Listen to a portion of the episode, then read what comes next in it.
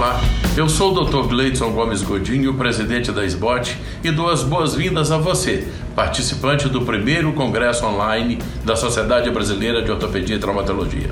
Venho dizer que, devido à pandemia Covid-19, houve um grande trabalho de mudança do evento presencial que aconteceria em Florianópolis para o atual modelo online.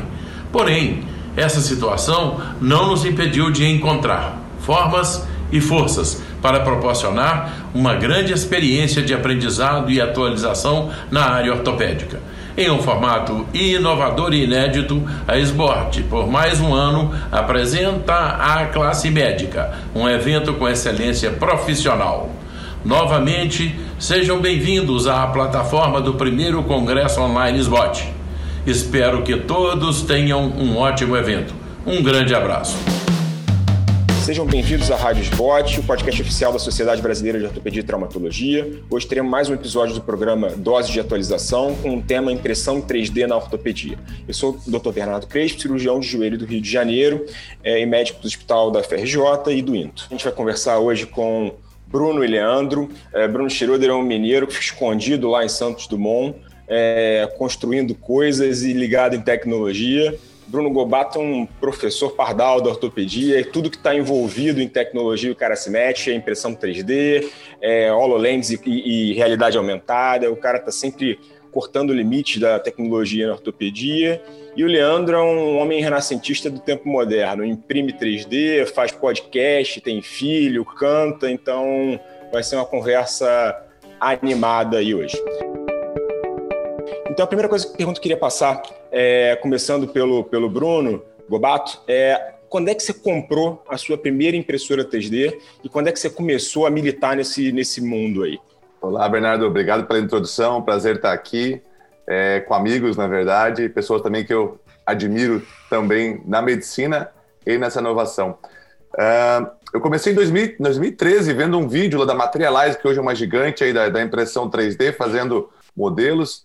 Aí falei, pô, gostei disso aí, isso aí tá, é diferente. Fui na minha universidade para ver como, como, como, que era uma impressora 3D. Custava 70 pau aquele negócio. O cara falou, é baratinho, não sei o que, a gente importa aqui para você, tá total, tá total, 70 mil, não sei o que. Falei, peraí, só quero olhar como é que é. Porque eu já tinha visto algumas chinesas saindo no mercado, umas impressoras nacionais. Eu falei, não, beleza, essa de 70 pau não dá, né? Aí comprei uma impressora nacional, uma empresa nacional, 7, na época tinha várias, até empresas nacionais que construíram impressoras. E comprei minha impressora, fui ali mexendo, mexendo, mexendo, mexendo, uns dois, três, quatro, cinco meses, até conseguir tirar a primeira pecinha dela. E foi isso que come... foi assim que a gente começou. É, Leandro, acho que você começou um pouquinho mais tarde, né? Pelo que a gente conversa, começou um pouquinho mais tarde.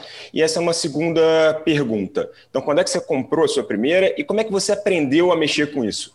É uma forma é, de machine learning humana, você tentativa e erro, e você vai achando um caminho para aprender, porque não tem um livro, não tem uma, uma apostila que você consiga seguir, né? Conversando com pessoas, como é que você conseguiu é, quebrar os primeiros dificuldades aí da impressão 3D do zero a conseguir imprimir sua primeira peça?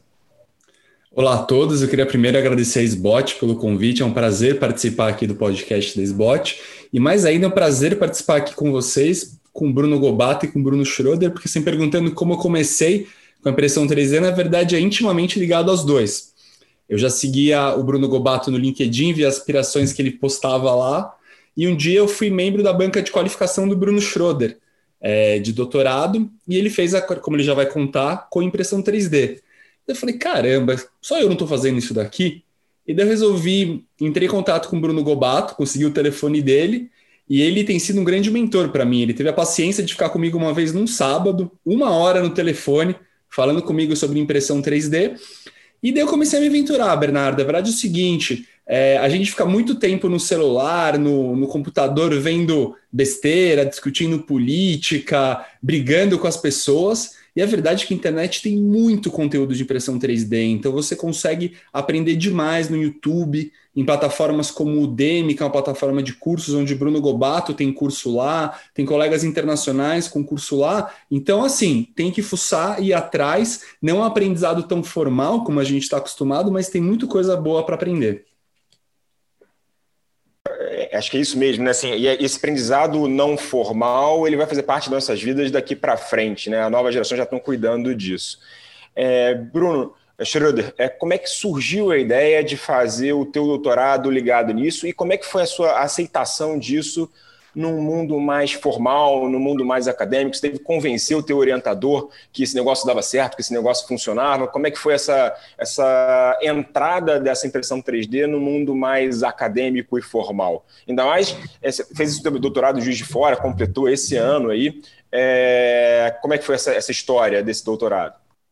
Não, foi legal porque eu nunca tinha feito também nada que não fosse para isso especificamente. Em 2015, né, no congresso lá brasileiro que teve lá em, em São Paulo, eu vi pelo menos uns 10 pôsteres que o Bruno Gobato tinha, tinha apresentado, tinha vídeos e tinha também é, é, aqueles pôsteres eletrônicos, e aí eu fiquei super interessado por aquilo e fiquei encucado. Você olha que coisa interessante, fiz igual o Leandro, vou estudar.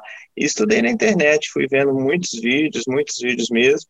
E aí, né, eu, eu intrigado, eu tive a ideia de falar assim, olha, eu acho que isso que ele está fazendo para fratura de clavícula, é, eu acho que é muito legal, mas eu acho que eu precisava resolver um problema mais, mais complexo para mim. Aí eu falei assim, não, vou tentar fazer isso para osteotomia pericetabular eu peguei uma massinha de modelar, modelei no, no, no, no molde que minha filha tinha, que eu tinha um molde de quadril, peguei a massinha de modelar da minha filha e tive a ideia do desenho, né, da, da, da do guia cirúrgico.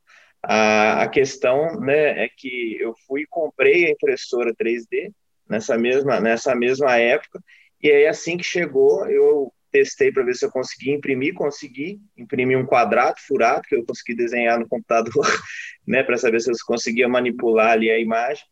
E aí eu fui procurar o pessoal na universidade, né? Assim, o meu orientador ele foi, foi um pai porque ele falou assim, não, faz aí o que você acha que tem que fazer e, e vamos ver se dá certo.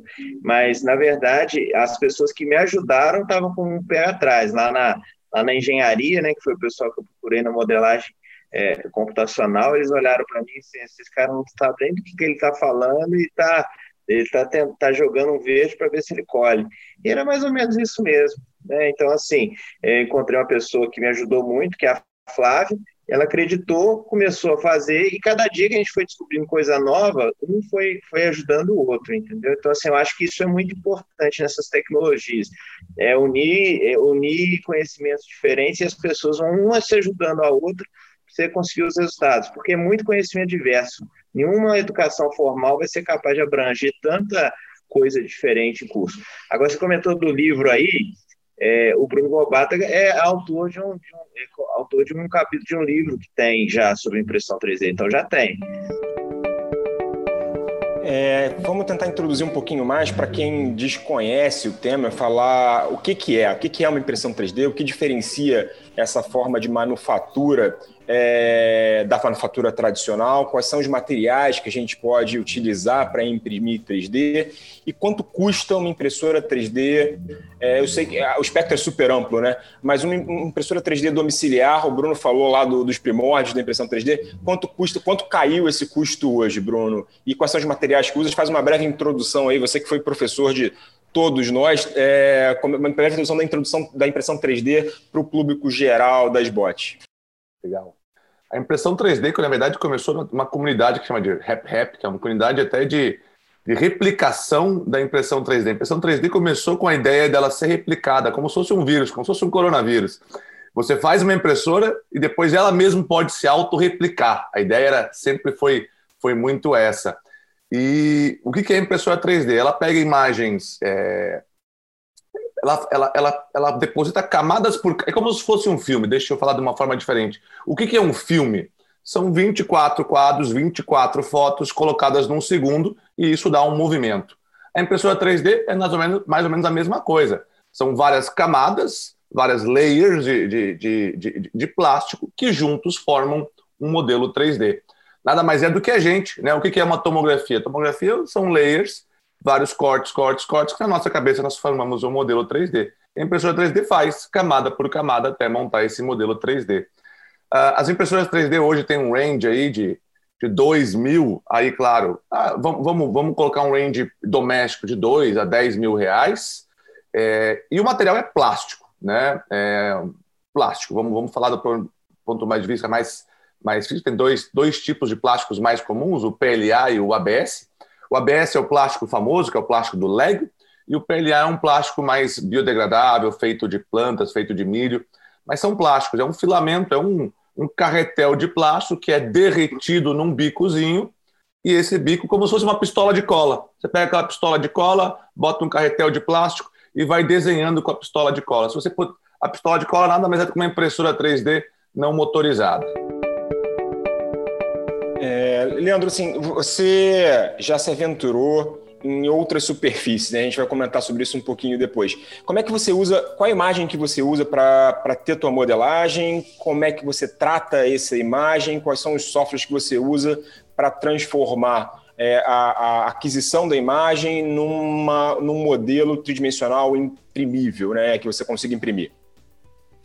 Eu acho super legal essa pergunta, Bernardo, porque na verdade, assim, quando eu falo de impressão 3D, então eu acho que mais importante que a impressão em si é a tecnologia 3D, entendeu? Então, quando a gente começa a perguntar essa pergunta de quanto custa, quanto que é super importante, mas você pegar na sua casa e usar os softwares, os programas que a gente vai falar agora, a maioria deles é inclusive gratuito, e você já pode fazer muita coisa antes de ter uma impressora 3D na sua casa, se você quiser investir nele, já vai ser super útil. A gente parte de uma imagem, sempre que o mais fácil e mais comum é a tomografia, tá bom? Você pode fazer reconstruções, reconstruções a partir de ressonância, mas é um pouco mais complexo. E você vai pegar toda a tomografia, na verdade, toda imagem hoje em dia, ela, ela gera um arquivo que chama DICOM. Então, quando você pega, você recebe a imagem num daqueles CDs que você bota na sua computadora, ela vem de uma imagem DICOM. Então, você vai importar essa imagem DICOM, seja do CD, seja diretamente do site de vários laboratórios. Hoje em dia, você consegue importar diretamente a imagem DICOM, e daí, a partir dessa imagem DICOM você consegue fazer uma reconstrução, você precisa de um software específico. Uh, os três que eu vejo sendo mais utilizados é um que chama Horus, que muita gente já usa só para armazenagem da imagem.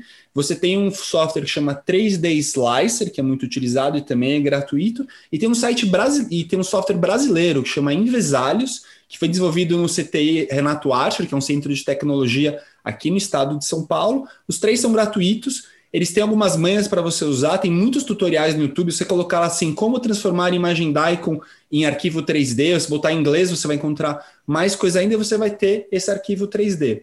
A partir de você tem arquivo 3D, você pode direto imprimir ele numa impressora. As impressoras usam uma coisa que chama fatiador, que é simplesmente um programa, diferente do, por exemplo, você está num Word, que você já manda direto para sua impressora de papel para imprimir. No modelo 3D, você precisa de um fatiador, que vai transformar numa imagem que a sua impressora vai conseguir ler.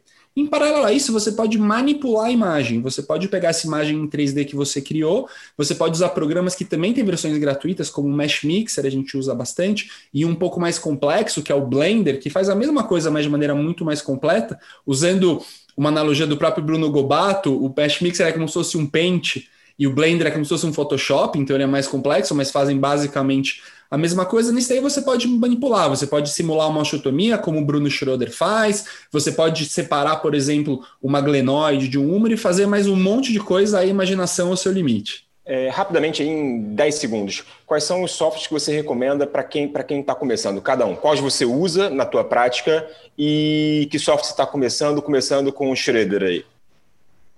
É, eu uso Invesalhos e Mesh Mixer que eu uso. Leandro?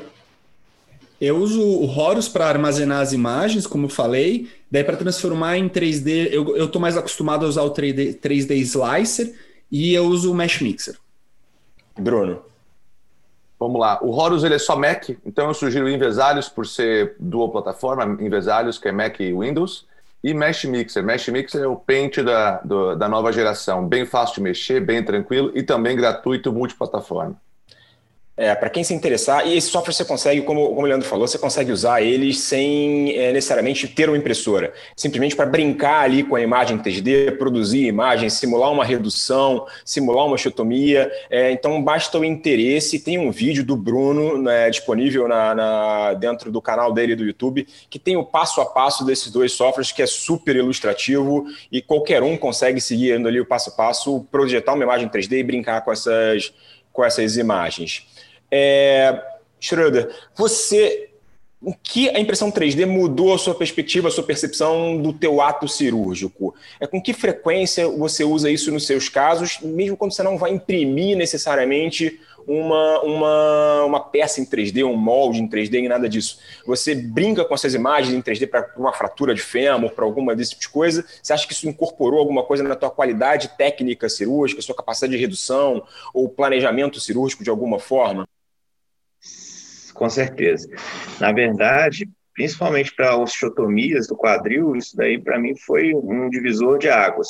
Porque, na verdade, a gente fica imaginando é, mesmo com a peça na mão, a gente não tem tanta habilidade de, de, de, fazer a transparência, né? Então a gente coloca, manipula dois objetos tridimensionais ao mesmo tempo, a gente observa como é que eles vão interferir um no outro. Então, assim, na verdade, toda vez que eu vou fazer uma cirurgia mais complexa, que eu preciso é, corrigir deformidade, eu acho que hoje eu não, eu não faço mais sem esse planejamento virtual. Acho que isso daí foi decisivo, tá?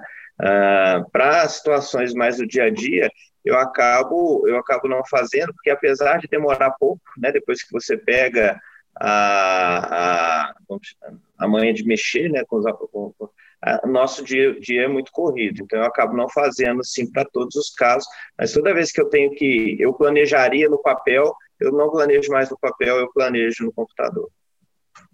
Uma indicação que eu acho super legal para impressão 3D é educação. E educação eu digo tanto de colegas médicos, de residentes, de alunos, como para educação de pacientes. Então, por exemplo, eu e o Bruno Schroeder fazemos quadril, né? Então, a gente trata muito impacto femoroacetabular, que é uma doença bastante complexa de explicar para alguém. Então, você fala, não, a cabeça do fêmur não é tão esférica, você tem retroversão do acetábulo é difícil para as pessoas entenderem, é difícil para o paciente aprender isso. Então, por exemplo, hoje em dia, em casos cirúrgicos, eu tento fazer impressão 3D de todos os casos e eu dou o quadril de presente para o paciente. Eu acho que para ele entender o que, que foi feito, o que, que vai ser feito para ele na cirurgia, é muito mais didático. Então, é muito mais fácil você pegar na mão e ver do que você ficar entendendo as imagens, né? Eu concordo plenamente, Leandro. E diria até um, um pouco mais também. Por exemplo, a última vez que a gente pegou um modelo é, ósseo foi na anatomia, para mim, há 20 anos atrás. Depois disso, eu nunca mais peguei uma glenoide na mão, nunca mais vi uma glenoide na mão. Eu vi parte de uma glenoide numa cirurgia de prótese. Eu vi parte de, uma, de, de, uma, de, uma, de um osso numa cirurgia de prótese. Nunca mais eu tive uma glenoide na minha mão para avaliar ela novamente em 3D. Então, o que muda, até respondendo um pouco, Bernardo, é isso. Você volta a ter uma, um reestudo da anatomia, uma reorganização na sua cabeça daquela anatomia que você estudou realmente do ponto de vista 3D há muitos anos atrás. E uma coisa que, que mudou para mim, pelo menos, assim, é, é, o tempo de dedicação e estudo de caso. Né? É, o, o, simples fato de você pegar a imagem, processar a imagem, você, você ganha uma intimidade para aquela anatomia específica, para aquele ato específico, e, e a, a, que você foi perdendo ao longo do tempo. A gente via nossos professores de ortopedia antigamente planejando no raio-x, recortando, não sei o quê, que é uma coisa que a gente foi atropelado pelo pela tecnologia e pelo tempo. E agora a tecnologia também que devolvendo isso para a gente, assim, de, de pegar, estudar, rodar, ver por aqui, é por aqui, não, vou testar assim e não funciona, assim é melhor. E isso é muito legal. É, Gobato, você que é um, um, um, dinossauro da impressão 3D nacional, aí, é o cara que introduziu isso para a gente. É, como é que você vê o interesse das outras pessoas, da, da sociedade ortopédica nisso? Você deve receber e-mails todo mês querendo saber, perguntando, como o Leandro fez, gente fuçando o teu YouTube. Você talvez tenha a melhor pessoa para ter a métrica da, do interesse disso dentro da ortopedia nacional.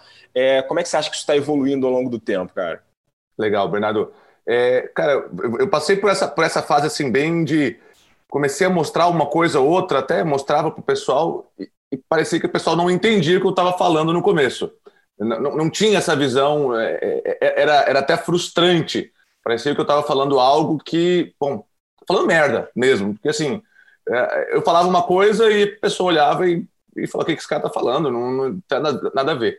E a gente viu aí um boom aí nesses últimos dois anos, e eu acho que isso também tem muito com o barateamento e a, e a, e a acessibilidade da, das máquinas. Hoje, máquina de, de dois mil reais, é, eu tenho certeza que vou, tenho, filhos de vocês têm celulares que custam mais do que uma impressora 3D. Então, hoje em dia você poderia, talvez, em vez de comprar um celular para o seu filho, comprar uma impressora 3D por ele, para ele. Vai ser mais barato. Então, é, essa facilidade da, da tecnologia e até a acessibilidade dela, facilidade é a palavra errada, hein? Fácil não é, é um, é um pé no saco. Mas essa acessibilidade da tecnologia, eu acho que é um dos principais fatores. E o pessoal novo aí, já tá gente, tem gente fazendo, e, e não somos nós três aqui, não, né? Nós somos uma, uma, uma amostra muito pequena do que o pessoal já está fazendo aí fora e muito melhor do que a gente, a gente só não sabe. Uma pergunta é, do ponto de vista que a gente foge um pouquinho, geralmente, da nossa prática diária, mas que é uma coisa que eu acho que a gente precisa se meter um pouquinho mais. Leandro talvez seja a melhor pessoa para responder isso. É, a impressão 3D vai abrir outros horizontes. Né? A gente imprime guia, mas a gente está evoluindo para impressão de implantes, implantes específicos, para tratar defeitos específicos. É, isso, às vezes, a gente esbarra em algumas dificuldades. É, Leandro, assim, o que, que você acha que na legislação é, ou o que, que precisa mudar é, do ponto de vista legal para a impressora 3D conseguir ocupar um espaço que ocupe fora, mas que no Brasil ainda tenha certas limitações? O que, que precisa modificar na legislação para que isso seja uma coisa mais factível, prática, a gente consiga usar isso mais amplamente, cara? A questão é sempre a burocracia, né, Bernardo? Então, se pegar nossos órgãos regulatórios, Anvisa, elas são bem morosas, entendeu? Então é super difícil. Então, eu vou dar um exemplo. Uh, tem uma empresa nacional que tem feito implantes 3D. Eu já tive a oportunidade de participar de duas cirurgias feitas com, com, com implantes customizáveis. Uh, eram cirurgias, na verdade, nem da minha área mais, mais principal. Né? Eu operei com o colega Dr. André Ferrari, que é especialista em tumor ortopédico, é uma área talvez a, a que tem mais riqueza né, para usar implantes customizáveis, porque cada tumor vai se comportar de um jeito, então a gente fez um, um acetábulo customizado, onde a gente ressecou completamente o acetábulo através de uma chutomia tripla. O Bruno Gobato ajudou a gente a fazer o guia para o corte do ilíaco, o que depois da cirurgia a gente percebeu tanto que era essencial aquele guia, porque como a prótese ela tem um modelo ali exato, se você não tivesse, se a gente não tivesse feito o corte guiado, eu tenho certeza que a prótese não teria sido é, feita adequadamente, mas pensa, é um caso de tumor, e a, a, autorização da Anvisa demorou bastante tempo. Então, o paciente teve até que fazer dois ciclos de químio a mais, esperando a gente conseguir aprovar a prótese. Então, isso é super complicado.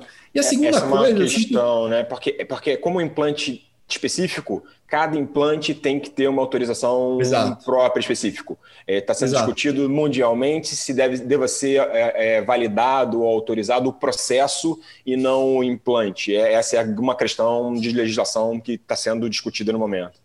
Exato, e um problema disso daí, por exemplo, a Anvisa, quando você faz esse implante, ela, você tem um termo que você tem que pedir para o paciente assinar, que é um termo que você se compromete bastante. Eu, pessoalmente, quando vi esse termo, me assustei a primeira vez. Então, fala assim: é, o paciente tem que falar assim: eu estou ciente que estou usando um implante não regulamentado e qualquer é, complicação que eu tiver é, não está coberta pela Anvisa, alguma coisa assim, que você fala, nossa, tipo, tô, tô me arriscando aqui, entendeu? Então, isso, essa parte de regulação, mas a regulamentação é super complexa, mas como você falou, está avançando. Acho que o mundo inteiro tem essa dúvida ainda, né?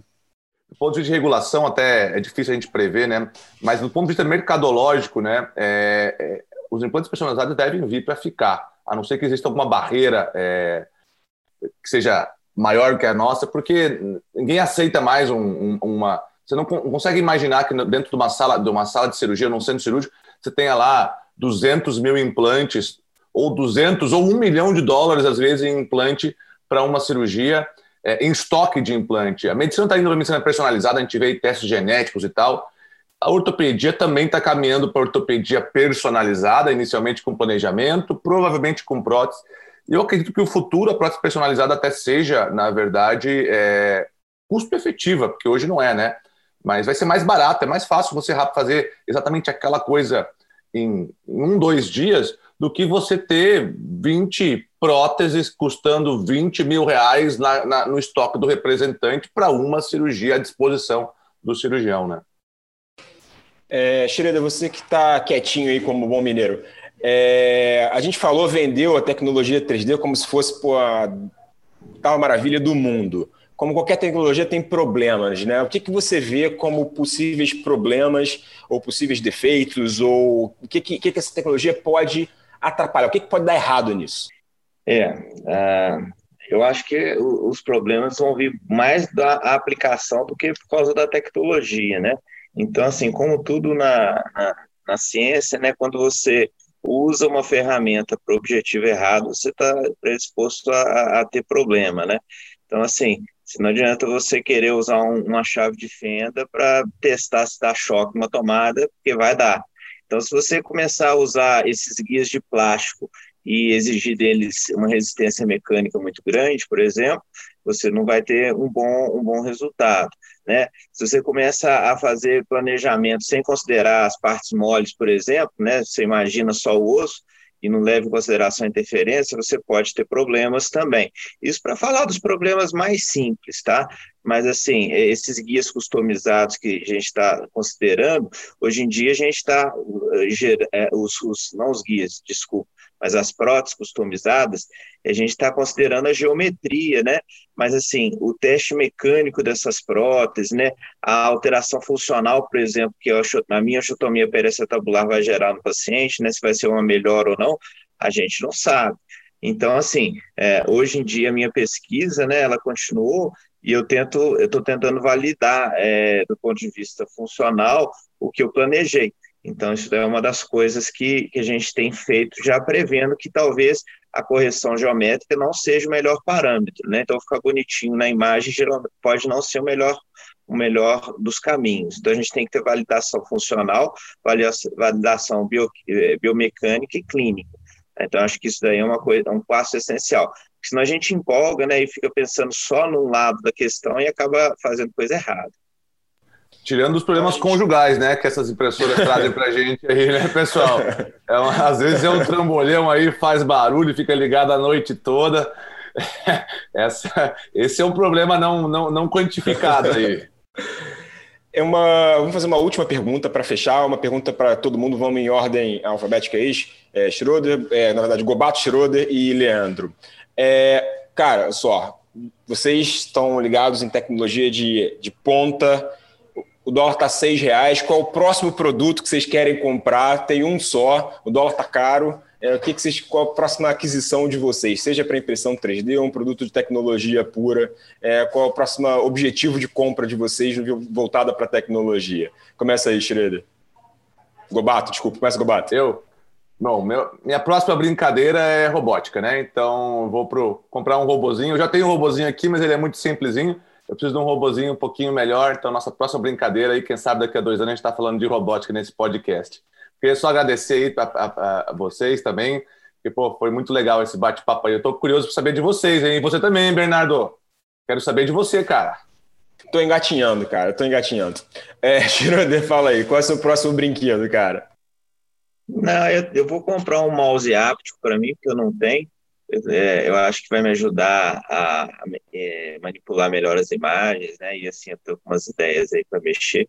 Mas assim, para o futuro, futuro mesmo, é, eu quero eu quero desenvolver ou, ou, talvez comprar uma impressora que imprima biomateriais, né? A gente imprimir já tecido. Agora isso daí são cenas do próximo capítulo. Leandro, você, além de guitarra, violão, é, roupa de criança, qual é a tua próxima aquisição tecnológica aí? A guitarra e violão são propaganda enganosa, é tudo da minha esposa. Mas o de aquisição tecnológica, essa semana a gente comprou lá no Instituto de Ortopedia do HC uma impressora de resina, que eu nem tive tempo de começar a mexer ainda, então, apesar de já estar adquirida, eu considero como se nem tivesse adquirido. E a próxima coisa que eu gostaria é um óculos de realidade virtual, para fazer que o Bruno Gobato tem feito de realidade aumentada. Acho que tem muita coisa bacana para explorar. E eu queria aproveitar para, estamos finalizando, né, para agradecer a Sbot pela oportunidade. E para quem quiser aprender mais sobre impressão 3D, eu e Bruno Gobato e mais alguns colegas acabamos de ter um artigo é, aprovado sobre impressão 3D, que vai ser publicado em breve. E eu, com mais alguns colegas do HC, estamos submetendo para a Acta Ortopédica também um artigo sobre impressão 3D. Então, em breve, vocês vão poder ler mais um pouquinho sobre o assunto. Eu tinha comentado que tem pouca literatura. Estamos tentando criar, né? É, parabéns aí pelo, pela. E é importante ter isso em literatura nacional, é, de ampla divulgação, divulgação nacional. É legal ter isso, ter um trabalho publicado fora, etc., mas ter isso na nossa literatura é um assunto muito legal. Já dando um spoiler aí, o Gobato vai participar de um, de um outro podcast voltado para a realidade aumentada, onde ele vai poder falar um pouquinho mais sobre o, o essa nova caminho que ele está seguindo. Ele é impressionante a capacidade de povo dele de militar em todas essas áreas tecnológicas. A esposa dele deve estar tá brava mesmo. É, então, agradecendo a todos vocês aí pela participação, foi muito legal. Assim, é, espero ter introduzido um pouquinho o tema para quem não tem intimidade, dado algumas dicas de softwares e etc. para quem já tem interesse e quer brincar um pouquinho mais. espero ter sido útil também para quem já tem algum grau de intimidade um pouquinho maior sobre o tema. Então você acabou de ouvir mais um episódio da Rádio Spot, o podcast oficial da Sociedade Brasileira de Ortopedia e Traumatologia. É, todas as edições estão disponíveis no site www.spot.org.br e também nas principais plataformas de streaming e podcast. Nos vemos no próximo episódio. Até lá. Obrigado.